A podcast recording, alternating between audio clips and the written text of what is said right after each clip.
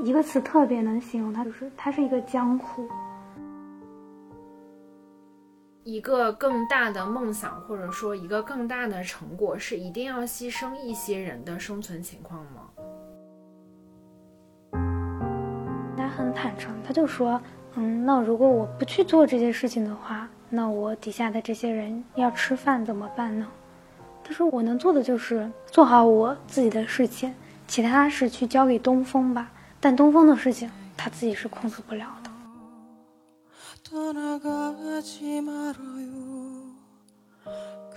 因为灯黑了嘛，要让骆驼下来，但是骆驼它不愿意下来，它就直接在在舞台上就那样悠闲的走几步啊，然后突然它又在舞台上拉屎。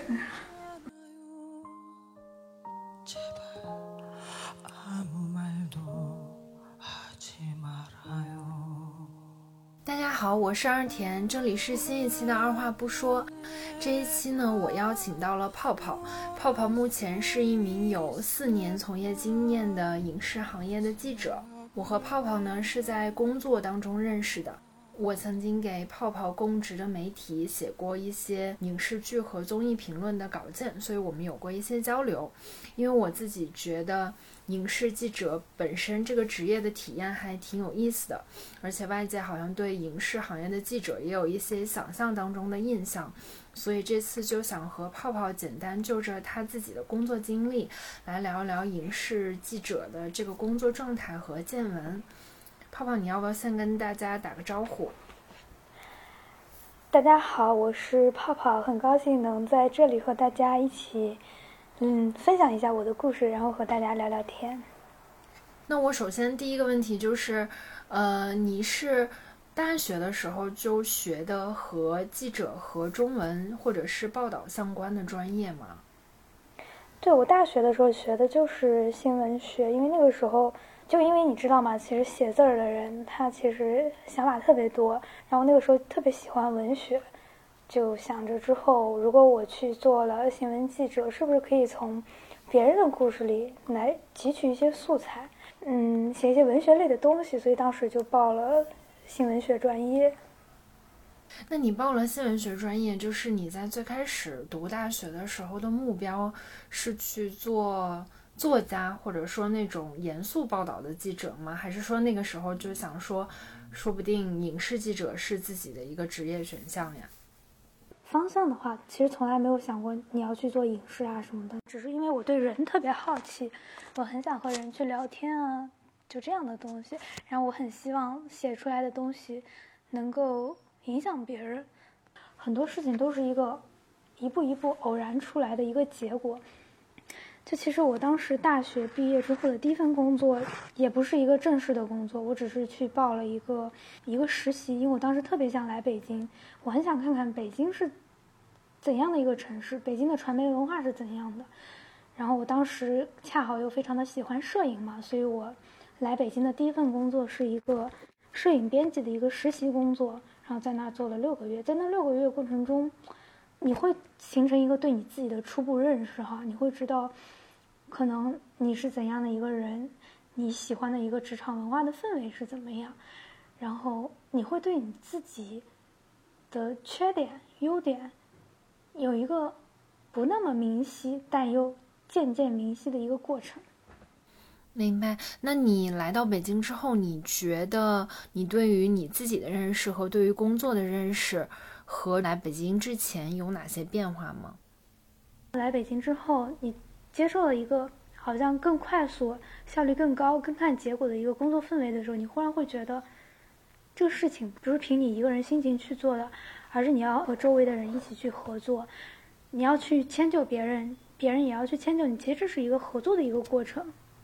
明白，这是你在来北京第一份工作就认识到的，还是说，其实是你现在才有的一个总结和感想呀？嗯，其实也不能说是现在才有吧，就是每结束一份工作，你肯定会复盘你自己嘛。嗯，就那个时候会有那样的感受。明白，那你最开始是从什么时候开始做了影视行业的记者这个工作呀？影视行业的这份工作，它应该算是我第三份工作。就当时是也是一个很偶然的机会吧，因为第二份工作结束之后，你对你的自我评价非常的低，就因为在第二份工作的一个经历，嗯，工作环境也好啊，和上级打交道的一个过程也好，你会觉得那个过程是一个对你自己非常内耗的一个一个体验吧，然后你自己也会特别的不自信，然后对自己的认知也会模糊。但唯一的一个让你觉得在这份工作中留下的，就人际关系上一个点是，你会觉得当时的那些同事还蛮不错的。然后那份工作结束之后，就会陷入一个焦虑期，就是你忽然发现你你不知道你自己该干什么了，你要做什么工作呢？嗯，你的职业规划是什么？包括你自己也会追问你自己，你刚开始来北京的时候，你心底的一个愿望是什么？你想成为什么样的人？你想成为一个？靠什么工作去吃饭的人，就那些问题特别实际，会摆在我的面前。嗯，然后后来我记得我当时和我的，嗯，大学的一个朋友去聊天嘛，他当时跟我说，他说我觉得你应该做一件事情，就你先停止这些思考，你你应该找出一张纸，写好你要问你自己，你想成为什么样的人，你想做什么工作，然后你为了达到这个目标，你现在要做什么事儿。一二三是什么？包括你给你这个目标设定的一个期限是什么？就其实我很感谢我那个朋友，他当时给了我这些建议、这些想法，他很帮助我。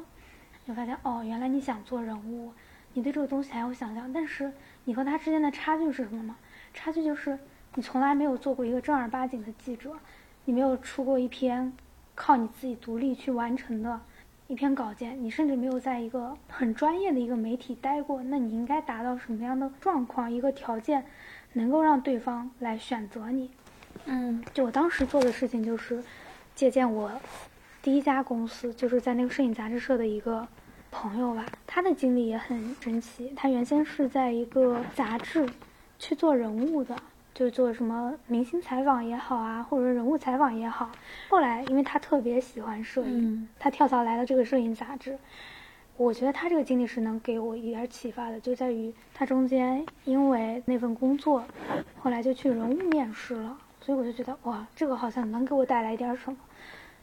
然后我就开始去看这些招聘软件了，看哪些地方是可以满足我的需求的。就是我的需求是，我要去一家可以做采访的公司，可以写报道的公司，而且甚至说这家媒体它是稍微能给你带来一些帮助的，就你的目标性其实是挺强的。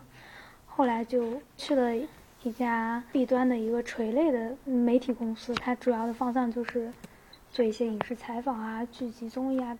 你当时面试的过程你还记得吗？就是从之前的工作到了一个比较垂类的，然后弊端的面向行业内的一个影视，算是影视评论和影视风向的这样一个公众号。面试的过程我记得很清楚，因为我觉得那次面试是它相当于给我的人生打开了一扇门。嗯，就我以前特别羡慕别人说，你如果想了解一个行业，你对一个行业。有一些评判，或者说有一些看法，也发表一些想法的时候，你一定要进入到这个行业里头，你要深入到这个行业里头。我那个时候不知道怎么去深入到一个行业里，对职业特别困顿，包括你也没有一个特别清晰的一个目标，所以他没有办法去指导你做什么事情。就为什么说那次面试他给我打开了一扇门呢？是因为我在面试的时候，面试我的那位老板，他跟我说。你想好了要做这份职业吗？因为这份职业，这些人都是千奇百怪的，他们都很有个性哦。我觉得你的个性是特别柔软的，特别和善的。我担心你 hold 不住他，就大意应该是这样的吧。他说：“其实你没来之前，我对你的想象特别好，我特别希望你立马来入职，因为当时去这家公司之前是给他写了一篇稿的，他很喜欢我的文字，但就因为我的气场太柔和了嘛。”他给了我这样的一个疑问，然后那个时候我就在想，就可能心里就冥冥中有一种想法，就是觉得我想做这份工作。我甚至觉得我来到这家公司，我路过这家公司的时候，我都会能想象到我之后我怎么从这条路走，怎么从这条路来上下班。我其实对他是有一个想象的。就其实那次面试不是很成功，他甚至都说，要不然你就直接做我的兼职作者吧。面试出来之后，我就给他发了一条长长的微信，我很想争取一下，我就说可能是因为我面试的时候太紧张了，就他也很和善的跟我说啊没关系啊怎么样的。其实那个时候我以为这份工作要黄了，嗯，要结束了。后来过了两天吧，公司的 HR 给我发了信息，他说你也来呀怎么样的。他当时有句话特别温暖我，他说不要担心哦，这里的人大家都会帮助你的。就我还蛮喜欢那个 HR 的，他对我的帮助也很多。虽然他在我进入公司之后很快就离职了。明白。你在工作的后面有意识到，当时那个面试你的老板也好，或者说 leader 也好，他跟你说的那句话吗？就是你有意识到说，你可能比较温温柔柔的这种性格，对你所在这份工作、所在这份职业有什么影响吗？我也觉得柔柔弱弱不一定是一个缺点，它其实也是一个优点。就是有的人，你知道吗？你当你和面陌生人去聊天的时候，你需要知道的一个点是，每个人有每个人的方式，每个人有每个人的风格。毕竟我们聊的就是作品嘛，我们聊的就是这些影视剧，聊的就是它给人带来的那些意义也好，嗯，虚的实的也好，它都是一个个人的表达的东西嘛。所以我和他们去交往的过程中，我希望先把人的东西摆出来，把人的态度摆出来。所以柔柔弱弱。就是说我有一种亲和力，我给你的一个姿态是，我愿意去听你的这些故事，我愿意听你的失意的东西，我愿意听你愤怒的东西，我愿意听你挫折的东西，我愿意把它写出来。我就是一个倾听者，但同时，我不是完全的一个，只是说我只要听，只吸收什么的。我也希望能和你达到一个交流的态度。那你进入这家公司之后，你觉得你对他的预想和你加入他之后的感受有什么区别和差距吗？嗯，我很快乐，因为我我到现在我都很幸运，我能进入那家公司。就像刚才说的，我甚至觉得他是对我人生来说影响非常的大，就是他给我打开了一扇门，他让我更清晰的认识到我自己。包括我在工作的过程中，我遇到的这些同事们，你会看到每个人身上的那些个性。就是你知道啊，你和同事平常去交流的时候，他们不会给你流露太多的说我要我是怎么样的一个人，我坚持的是什么，不会的，这些东西都是需要你自己细心的你去看，你去发掘的。所以和他们的交往过程中，我会觉得很愉悦，而且他们很优秀，他们给我带来的视野也好，带来的思考也好，带来的帮助、鼓励，甚至挫折也好，对我来说都是一件。很幸运的事情，可能有点根正苗红，但的确是这样。嗯，就这个过程很美妙。明白。那你在这份工作做了两年，做了多久呀？大概三年。哦，做了三年，那其实蛮久的了。对，很久。就是因为那个工作氛围很好，就这个编辑团队，慢慢慢慢磨合，大家的价值观也是一致的。你在这个工作环境中，你遇到了你很欣赏、你很尊重的上司，就是我的主编，然后你遇到了非常有生命力、有爆发力的那些同事们，包括现在我们也是好朋友，在北京的很好很好的朋友，从他们身上就能看出，就是内容人的那种态度吧，你会从他们身上学到很多东西。那你会觉得说这三年当中，你认识的影视行业是一个什么样子的？就这个问题可能有点大，可以用一些细节来讲，你也可以，这是一个宏观的形容都行。当你真正进入到这个行业的时候，你会发现，这个行业里头形形色色的人很多。一个词特别能形容它，就是它是一个江湖。嗯，真的是一个江湖，它的从上到下的产业链，产业链中弥漫的。勾连的这些人们，他们之间的那些那些关系也好，它就是一个遵循一个江湖规则的一个行业。虽然现在大家在说什么工业化也好啊，但其实这也是一个人情江湖。我只能说，我对他的一个浅显的认识是这样。所以你会觉得人情江湖是一个很中性的形容，还是说它有褒贬的色彩呀？嗯，它没有褒贬的色彩，它就是一个中性的形容词。就是这个人情江湖怎么理解呢？这个的基底是什么？基底是在于你想做好一个好内容的前提下，嗯，你需要什么样的演员？你需要怎么拿到钱？你需要怎么把你的剧输送到平台，让平台来收？或者说平台需要什么样的剧？永远都是，如果你有人脉的话，那这件事情就会事半功倍。就是你会觉得像这种人情和江湖，对于影视行业来讲，或者说对于当下的影视行业来讲，是一件促进作用的事情吗？我觉得很多问题都需要需要辩证的看吧。就这个问题，我觉得核心还是在于，就比如说你想要一个比较好的剧，你想要一个比较好的综艺，你觉得这个人合适，但是你又联系不到他，那你可以用人情啊去找到他。目标就是你们想做一个好的内容嘛？我其实想说的是，人情这个东西，不是说，啊，我一定要否定它什么的。我觉我觉得它是一件好事情。做内容的人就是要有情怀、有血性嘛。你就是要靠着一腔热血去做一个，在你看来你很想对这个世界说的一些话，你想表达的一些内容。但是，真要靠那种公公板板、公公正正的方式去行事吗？所以我觉得，这还还好。嗯，你在从事影视记者的过程中，有没有影视行业的哪个现象，或者说哪一次的采访让你有嗯特别特别大的负面的情绪和震惊，或者说是冲击呀？我只能从我的角度来说，我觉得我无法理解的事情就是，可能每一次采访的时候，大家给的问题都是一样的，对方给出来的回复也是千篇一律的，但你这个东西。你不能理解吗？你也是能理解的，因为本来你这个切口就是很垂类的东西，大家问的问题就是那样，读者关心的事情就是那些，包括采访对象要回答的，他能给到的那些内容，你们都是在一个约定俗成的一个区域里去回答，时间久了你会觉得很疲倦，这个东西会让你觉得没有想象中那么好吧。嗯，我明白你意思。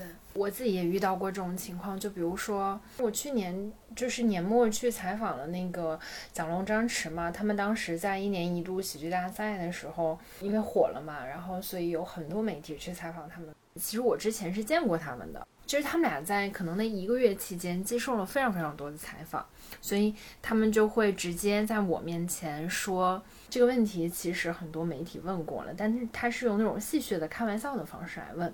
但当下我肯定表面上没有什么反应，但我的直接的一个记住的那个心理动机就是，我可不想做一个和其他人完全一模一样的记者呀。这个其实就是。你刚才说的那个东西嘛，但我同时就会想说，那我有没有可能问出一样的问题，但是我写出不一样的文章？就是你会有这种相关的思考或者是体验吗？就是首先你要清楚你你的稿子要什么，或者说你的这家媒体要什么，你要做什么样的内容？我觉得这个是重点的，而且这些问题是无法避免的。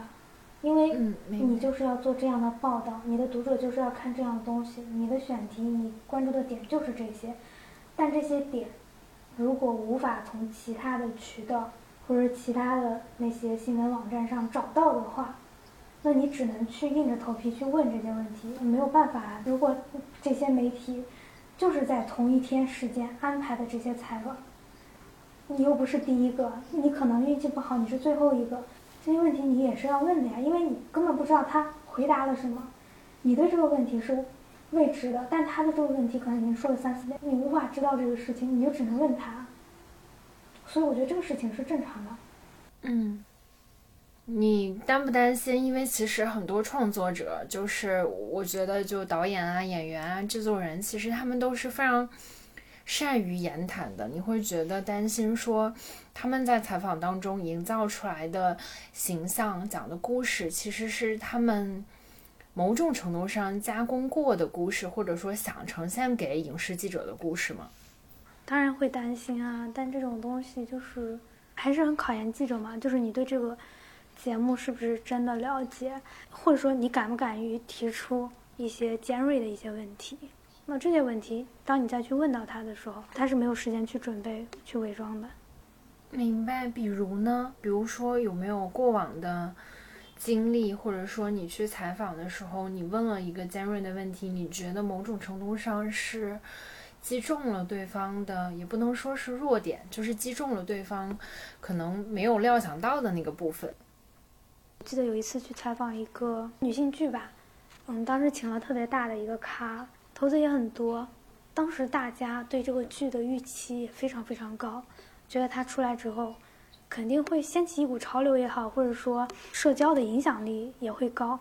但是没想到它播出之后评价不是很好，可能剧的一些文本啊，或者演员的表演上也有一些问题。就我当时前半段去采访这个制作人的时候，他是一个很防备的一个心态，而且我们前半部分聊天的内容其实算是比较温和的，就是在说剧的利益啊、剧的创作啊、演员怎么选啊这些。但到后半部分的时候，我问了一个问题，我是说。会不会还是现在的这些女性剧寓于大家的一些想象也好啊，或者说它根本就没有完全的呈现一个女性困境的问题？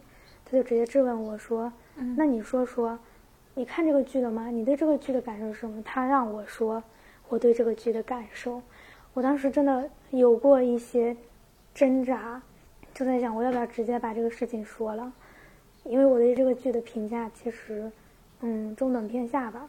因为他的问题的确很大，但是因为当时采访不止一个人嘛，还有平台的一些人。后来我想了一下，我觉得还是要说，所以我就跟他很直白的就说了一下这个剧我的一些观感是什么。我觉得它优点在哪，但我觉得它的缺点在哪里。嗯，聊完之后你忽然发现，他的态度一下变了，他一下打开了，他会觉得，嗯，你是懂他的，你是懂这个剧的，你是认真的在。想要去了解这个剧，你想要去了解我的这个故事，所以他后来给我讲了很多东西吧。但这东西后来成稿的时候，或者说刊发的时候是无法把它写出来的。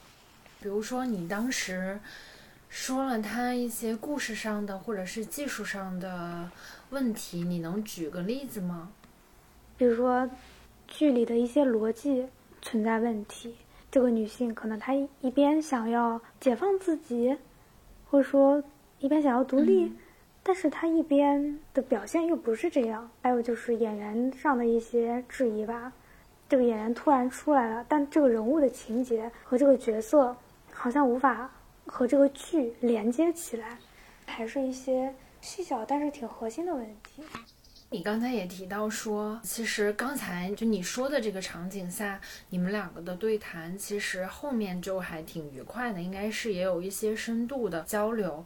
但是可能有一些内容就是没有办法展现到成稿里，你会怎么理解这件事情呢？因为这件事儿同时也会困扰我，我就觉得，可能你最能体现那个人物生动，或者说体现他是一个活生生的人的部分，有的时候因为敏感，因为要顾及各方的利益，他没有办法在稿子当中呈现。嗯，我只能说。我可能最快乐的时候就是采访的时候吧，你可以和大家聊很多东西，你可以在这一两个小时的时间里，去看到这个人给你呈现的真实的一面，好的坏的，他的纠结的这些点。但是最后，你从这个采访抽离出来的时候，你去完成写作的时候，你已经不属于你了，你属于这个媒体，你属于这个行业，所以很多的时候你只能接受吧。就算你心里有一些其他的想法也好，或者说你厌倦了也好。但你也只能接受，你还能怎么办呢？你更多的办法就是细小的一些办法，就是你自己去写这些东西，你把它记录下来，你把那些速记一些闪光的点，你把它摘下来。但这些东西你也只能自己看。那你你消化这个情绪的过程快吗？因为我自己应对这种情绪并不会消化的太快，因为我会觉得这可能。不是我的问题，我会觉得，就像你说的，就是当一个记者从采访的那个对话场抽离出来，他变得属于这家媒体、属于这个行业的时候，记者作为他个体、作为我的那个主体性就丧失了。那他的感受是不是还是重要的？就这个记者本身的感受是不是重要的？以及说那个场究竟形成的场域是不是重要的？你会怎么看这件事儿啊？因为我觉得。这并不是记者本身的问题，是这个行业出现了一些问题，才会有这样的现象。就是这个重要不重要，它最终还会落点到就是不重要，就是你不重要。不是我的价值观认为你不重要，而是这个事实就是，或者说这个现状就是决定了你不重要。那如果你无法接受的话，你就去做你去接受的事情。所以我现在就是。就没有过多的去做一些影视方面的这些东西吧。明白。所以你是什么意时候意识到说，可能那些比如说行业的机密，或者说真的在制作影视剧和综艺过程中那些最有意思的地方，其实并不能被更广范围内的大众所熟知。就是你是什么时候意识到这件事情，以及你是怎样接受这件事情的呀？嗯。慢慢慢慢的一个过程吧，就可能那个过程我无法给你形容它是多么特别的一个时候，我只能说，嗯，你在远处看的时候，你会觉得哇，这个生活真的是好华丽啊！但你近处看的时候，它就是一地鸡毛。这一地鸡毛是怎么来的呢？这一地鸡毛就是因为这个剧，你和所有人去沟通的时候，那些一点一点一点点的小限制都在拉扯着你，让你不能去说这件事情。而且不只是一次哦，可能很多次都是这样。时间久了，你你就会觉得啊，这个行业就是这样的。不是说这个事情是坏的，我只能说，重点还是在于你的受众是谁吧。你想做一个 B 端的东西，你想做一个 B 端的表达，还是你想做一个 C 端的表达和一个 C 端的东西？那你就去 C 端的地方去做这些事情，你会让自己不那么拧巴。明白，所以因为其实我们有聊到很多次 B 端和 C 端，所以你会觉得 B 端和 C 端有那么严格的界限吗？因为从我的角度，我会觉得，如果一篇文章抛出了这种，比如说它是给影视行业的人看的，还是给普通观众看的，我反而会觉得这篇文章的意义和价值会更大。但我不确定是不是因为，比如说。记者很多时候是隶属于这个媒体，这个媒体的调性就是给更多行业内的人看，还是更多给普通的观众看，所以会导致稿件的风格会有很大的差异。但还是会有一些媒体，它是在报道事实或者报道说整个更宏观的角度，说这个行业在影响这个时代什么，或者说这个时代作用于影视行业它发生了什么。你的稿子具备的信息是什么？你要把这些信息给到你的读者们。你说的信息指的是，就比如说制作信息、制作难点，但这些制作信息、制作难点、制作过程可能更弊端的一点，比如说招商，嗯，平台的一些沟通、档期，嗯，方方面面吧。就这些东西，有的稿子你拿出来，你会知道哦，这些东西是这个行业里的人会关注的，就像科技媒体和做人物报道的媒体一样的，它的分界线就是这么的分明。嗯，明白。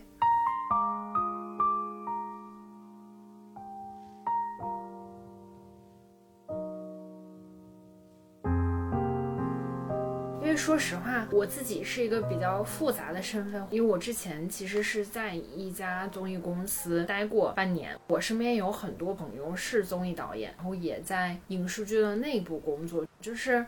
我会觉得，作为我的身份来讲，是有一个撕裂的。这个撕裂和难受的部分在于，我觉得市面上的很多稿子，无论它是行业内的，还是说给更广泛的受众看的稿子，它对于影视剧的制作公司和综艺的制作公司，有一个特别不切实际的想象。外界以为综艺导演是。非常非常光鲜的，可能一个九五后或者说一个九七九八后，他的呃月薪是多少多少？但是其实实际情况是，综艺行业就比如说年轻人基层的，无论是编剧也好，或者是导演也好，他其实所得的薪资和他付出的体力和智力劳动是相当不匹配的。但是当比如说一个大的公司。聘请了这些导演，然后让这些导演来工作的时候，他做出了一个比较好的成绩，外界就会无条件的放大，说这家公司真牛逼，这家公司做内容真厉害，这家公司宣传的是我们这个时代的梦想。但我会觉得这其中的矛盾是非常非常诡异的。我之前的确也有这种困惑，但后来这个困惑解答是因为，当你跳出来的时候。或者说，你成为他的课题，你成为他的受体的时候，你真正的能感受到这个综艺的确对这个时代、对这个行业里，或者对普普通的人，他就产生了这样的影响。它的时代价值就摆在那里，它就是这样被做出来了。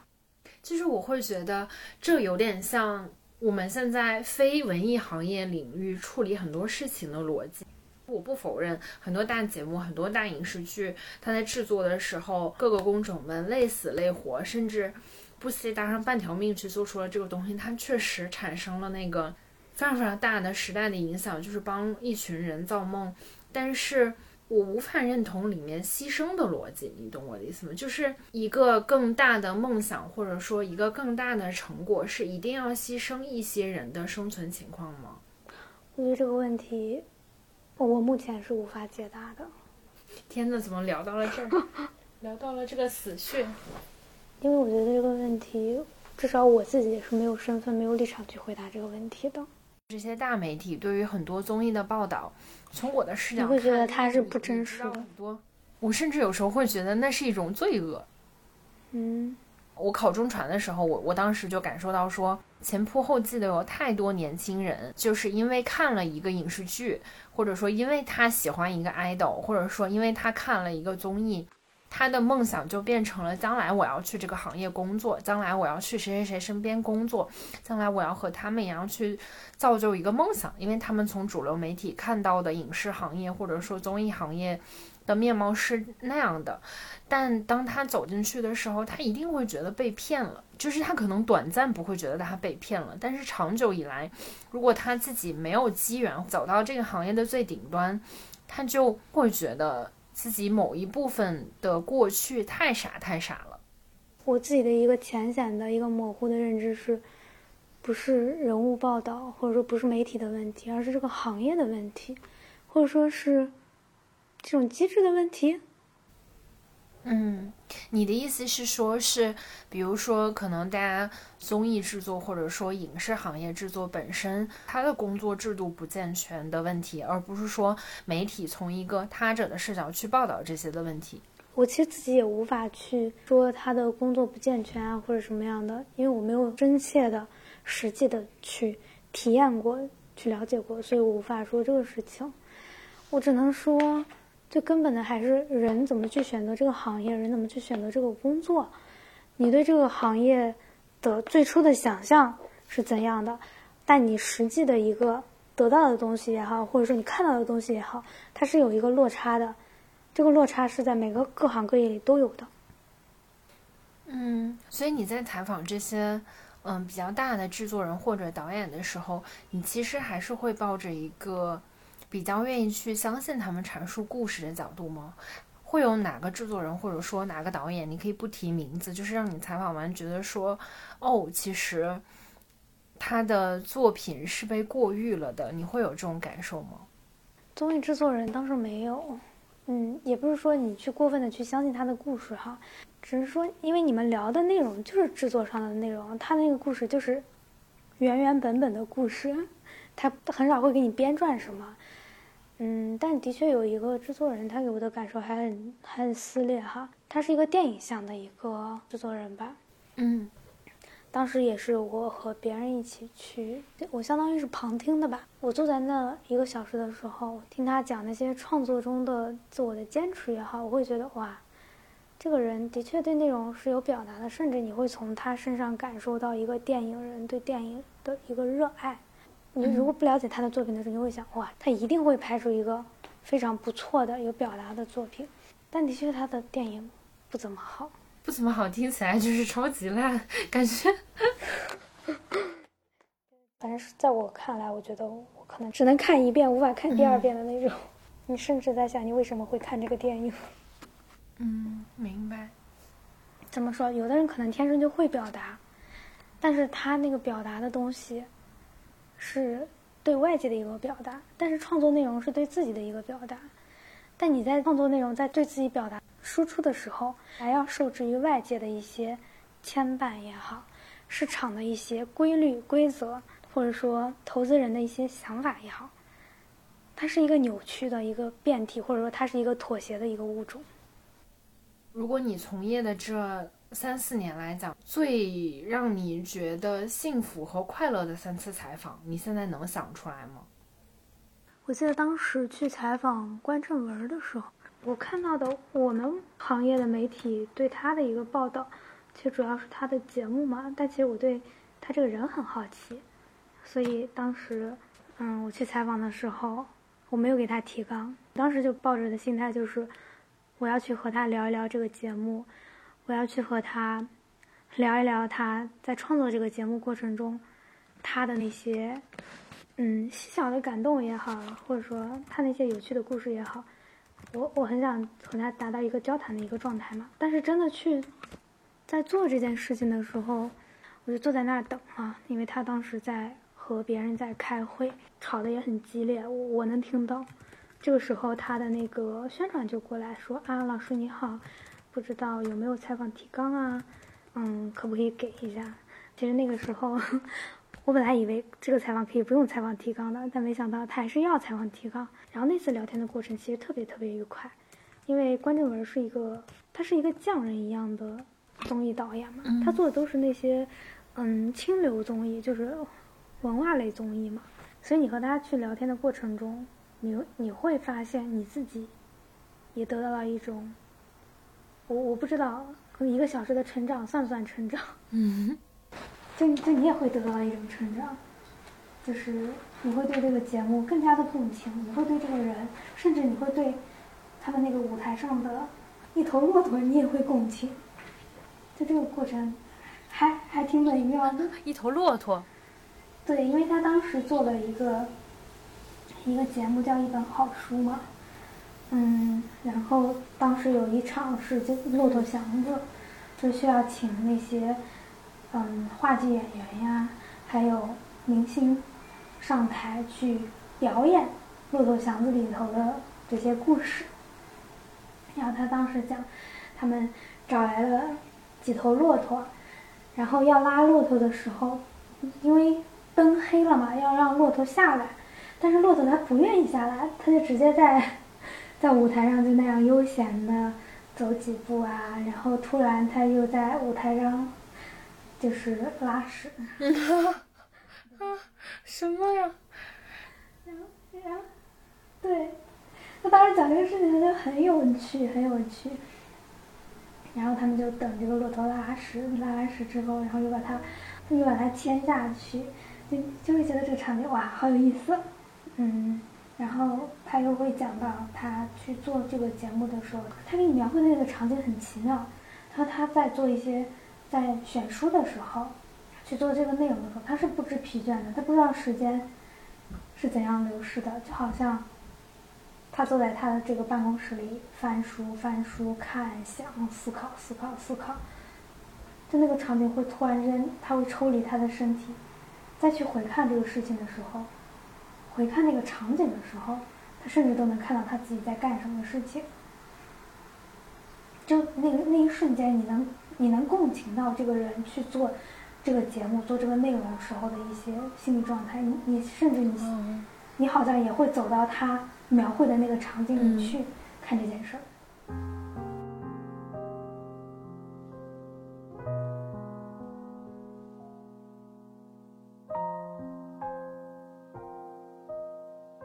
去年去采访这街的那些舞者们，包括那些外国舞者也是很喜欢街舞，很喜欢街舞文化。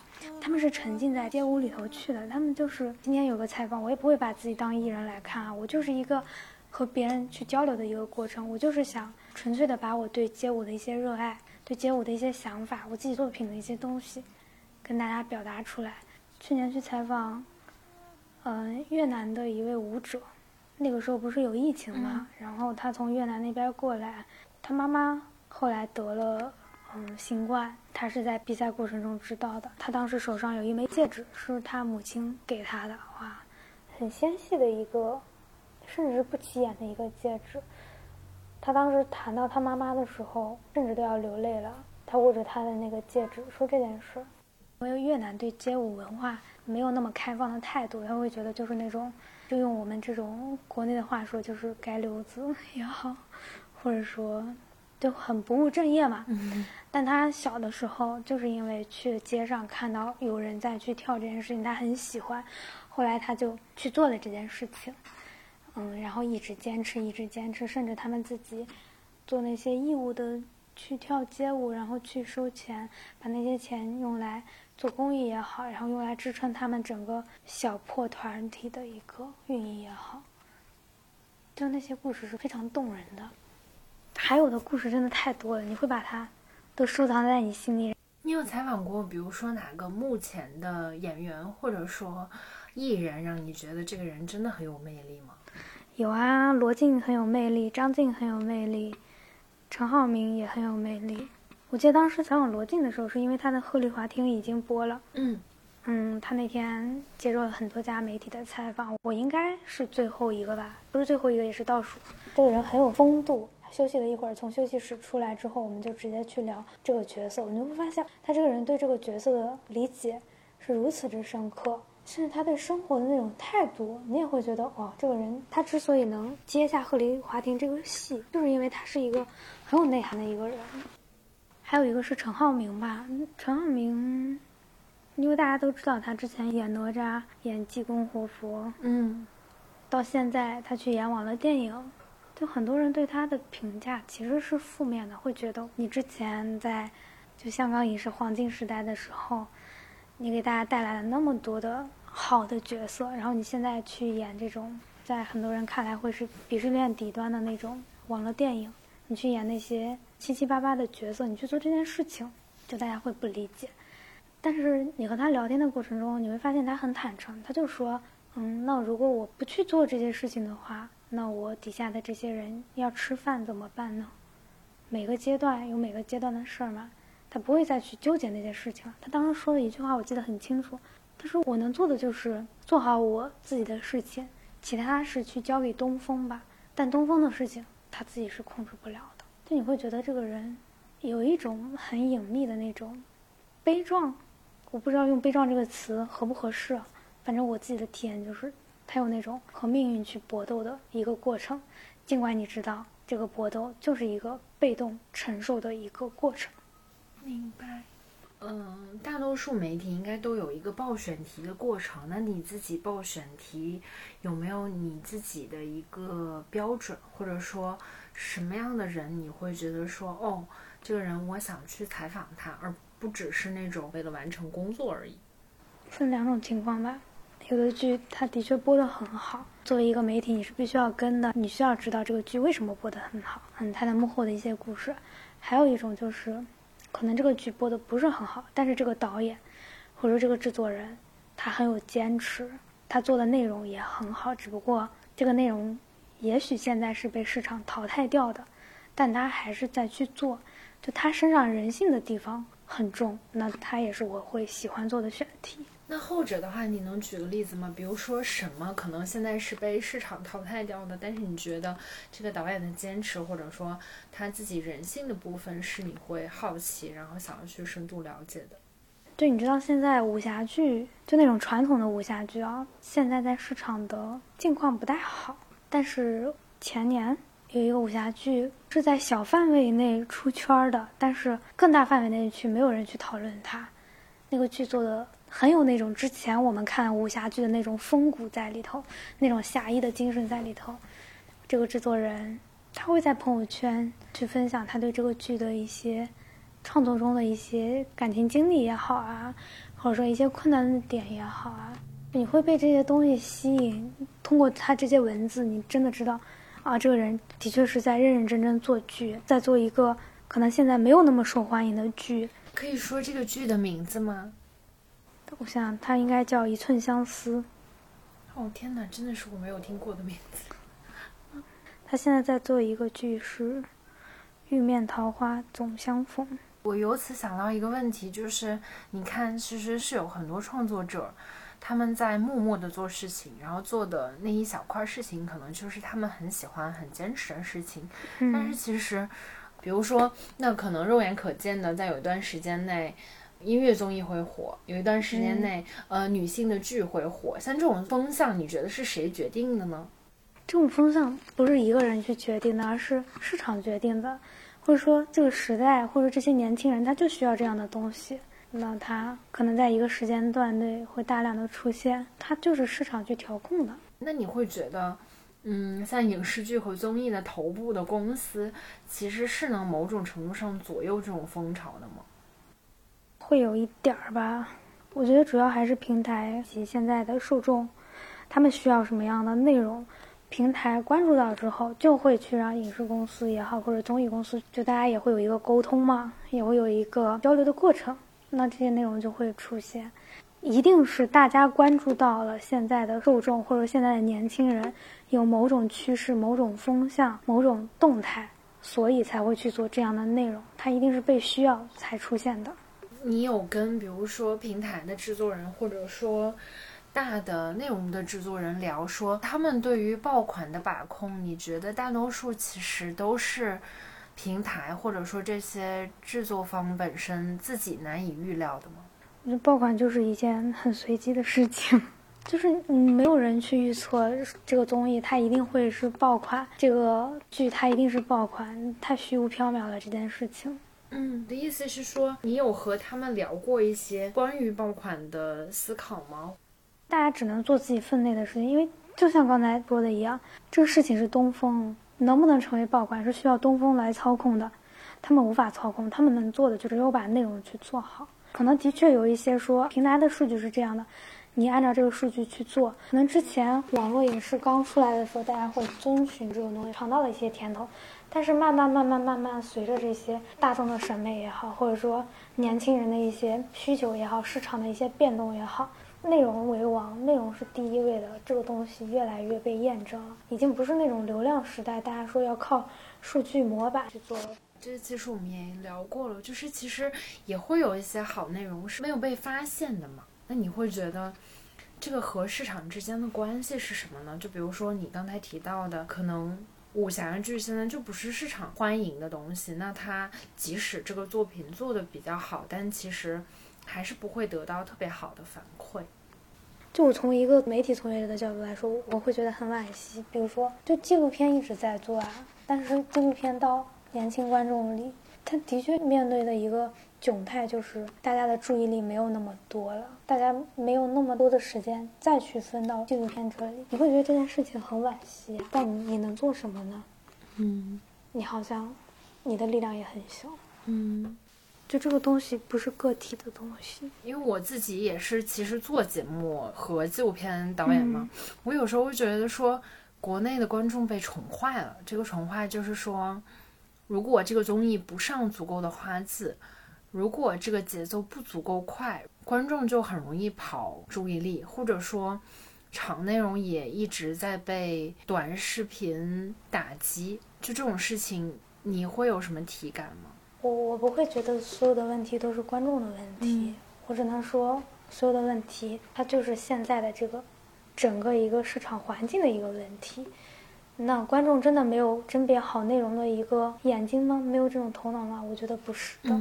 但是人一天就有二十四个小时嘛，那你的很多重要的东西都需要排序嘛。而你看，除了影视剧之外，你还有游戏，你还有正常的人类社交，你还有其他杂七杂八的这些东西，它在分割你的时间。这种东西是没有办法的。就是观众他会甄别好内容，但是他甄别好内容的前提是他需要什么。那从你的角度，你会觉得？影视剧有更好的时代吗？就比如说十年前或二十年前的创作环境和现在的创作环境，哪个更好，哪个更坏？或者说更小的范围内讨论也行。你觉得，比如说五年之内、十年之内，你会觉得有没有肉眼可见的创作环境变得更好或者更差？从一个观众的角度来聊这件事情的话，我会觉得可能。《武林外传》的时候，《甄嬛传》的时候，以及《大明王朝一五六六》，因为为什么现在的年轻人都喜欢看老剧嘛？就那个时候的确还挺美好的。现在他是一个很拧巴的一个状态，我只能说他也有在进步，但他这个进步太慢了，是吗？对，太慢了。那个进步是让人有一点点灰心的。就我只能从一个观众的一个身份来说。我看到的可能没有那么好，但我从一个媒体的角度来说，我也的确看到了很多内容人他在坚持这件事情，在有限的表达空间里，去做自己的争取，自己的内容表达。这种东西无法去归根于这些人的身上，他们也是一个承受者。所以你会觉得是创作空间的问题吗？因为前几天我们就是在跟朋友吃饭还是聊天的时候，就有说到，其实全世界的角度来讲。嗯，中国算是为数不多的没有和奈飞合作的土地了。嗯，就是创作空间的确是一个问题，甚至它的比重不会小。但还有一个点就是，就是还是刚才我们说的，做内容的这些人，他的目的是什么？可能我刚才说的是那些真正去做内容的人，但是现在也有一些有其他目的的，他可能想赚钱。就这个问题是综合的。那你自己的观察，或者你觉得这个市场上有一个可以被预测的比例吗？因为我自己说实话，嗯，去寻求合作方，或者是。在不同的 内容领域转的时候，我就会觉得好像在做内容坚持的人看起来不少，但实际又很少。其实我经常会有这个感觉，就是我会觉得其实真的那么那么坚持，或者说那么那么在坚守自己做的事情的人，就只有一小撮。我接触的样本里头好像也蛮少的，我无法给到你一个特别就是特别标准的答案，没有。我只能说我现在的接触也很少。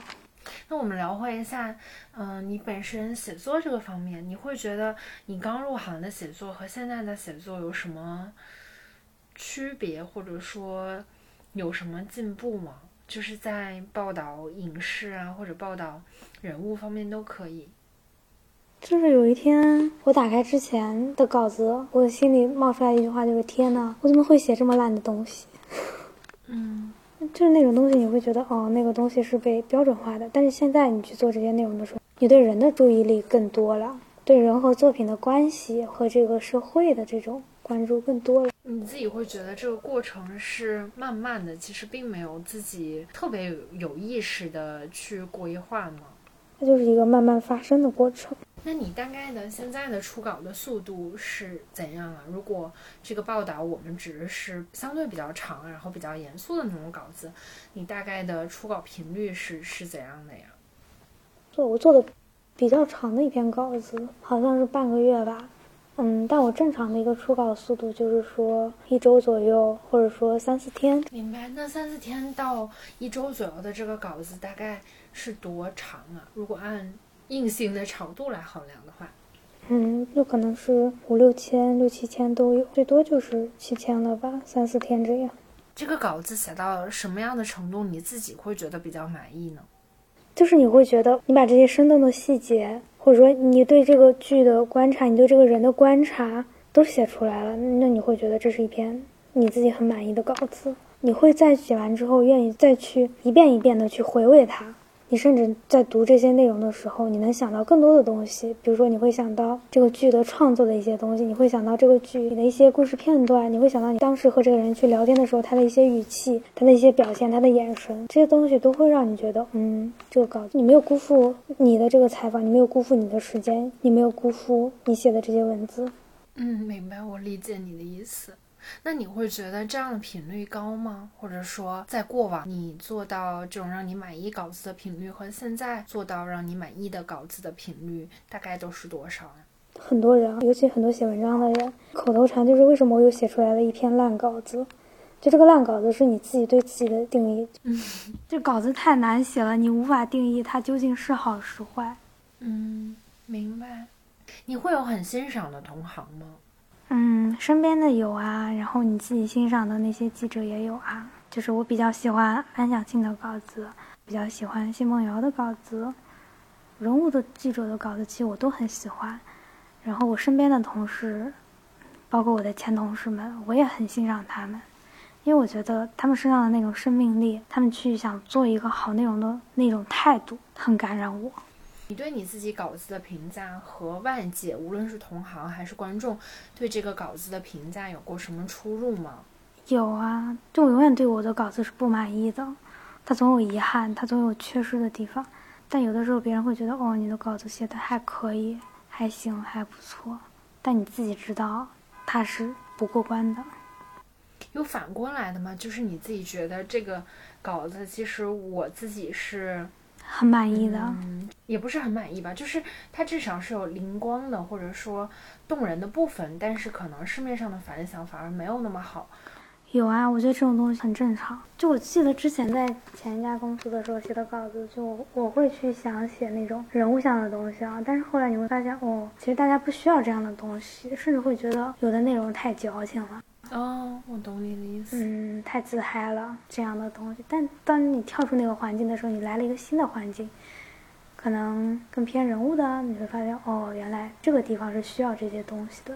嗯，因为你在第一家公司待了三年嘛，你什么时候产生离职的念头的呀？我应该是二零二零年离职的吧。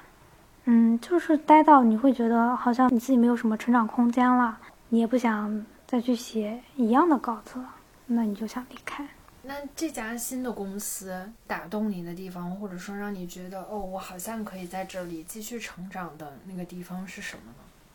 就是他会去做一些人物的东西，一些经典文化也好啊，或者说一些普通人的故事，还有就是他的一些嗯，传统媒体对记者的要求也好，或者说记者之间的交流也好，这两部分是吸引你的。你指的传统媒体的那些要求是什么呢？比如说你的行文规范、你的采访、你的报道、你最后稿件的一个状态，就是传统媒体的那种规范的模式嘛。因为你之前没有过，你很向往，现在有了，再去磨合这个过程中是一个很美妙的一个体验，你会知道你的不足在哪里。那个行文规范，比如是，比如说摘要、提要，然后你的这个文章的一个段落句式，哪些信息是重要的，哪些信息是不重要的，你要把它筛去的，甚至小到你这句话、你这个词儿，你该怎么用。包括你去采访这个人的时候，你应该问他的是哪些点？你应该关注的是他的哪些方面？方方面面吧。那你会觉得，嗯，跟编辑的磨合有困难的过程吗？刚开始的时候，你会觉得，哦，你是一个做垂类媒体的人，现在要转变到那种杂志的那种风格，你要从一个舒适区跳到一个不确定的区域，但这个不确定的区域又是你自己很喜欢的。你无法找到这个中间的平衡点，那个时候很痛苦。但是后来磨合好了之后，你会很享受这个过程。就是大家关注信息的角度不一样了，你要找到那个角度，并且无限的去靠近那个角度。你现在对未来做记者的这份职业有一个规划吗？还是说就跟心走，走到哪儿算哪儿？我我是一个特别自由的人啊。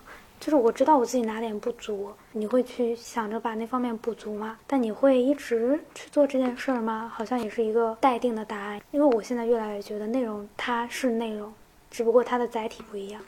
怎么理解这句话呢？就是你可以做图片也好，你可以做文字也好，你可以做视频也好，就只要你知道你做什么内容，你关注的是什么东西，那方式是怎样的，载体是怎样的都不重要。明白，那我的问题差不多了，你还有什么想聊的吗？没有了，亲爱的，是不是聊累了？不可能，有的时候咱俩的观点是不一样的，但我能理解这个观点不一样，它是怎么产生的。但我自己的那个内容表达的能力好像又不是非常的好，所以我无法跟你很清晰的说清楚我的那个表达，就这点让我觉得好像还蛮遗憾的。就其他。我觉得你问的都很好，而且我觉得，嗯，和你聊天的过程中，我会去重新的梳理了一遍我自己，这个过程挺好的。只不过我挺遗憾的是，没有给到你一个特别美好的、充满细节的一个回答，我自己也挺遗憾的。没关系，没关系，因为我觉得，确实，我的视角也比较特殊，因为我自己确实，就是会跳进跳出，跳进跳出。确实是会这样，可能也跟我们的职业属性相关。因为就有一些内容，我也会觉得就是存在那种说还是不说，说了要怎么说，会有那些部分。因为这个行业本身就是这样的，我觉得也不仅仅是我们两个的问题。那好，今天就谢谢泡泡接受采访，我们聊了也很长时间了，有机会再来聊一些具体的影视作品，可以。好呀，也谢谢你给了我一个这样表达的机会。嗯，好，那我们下期节目再见，拜拜，拜拜。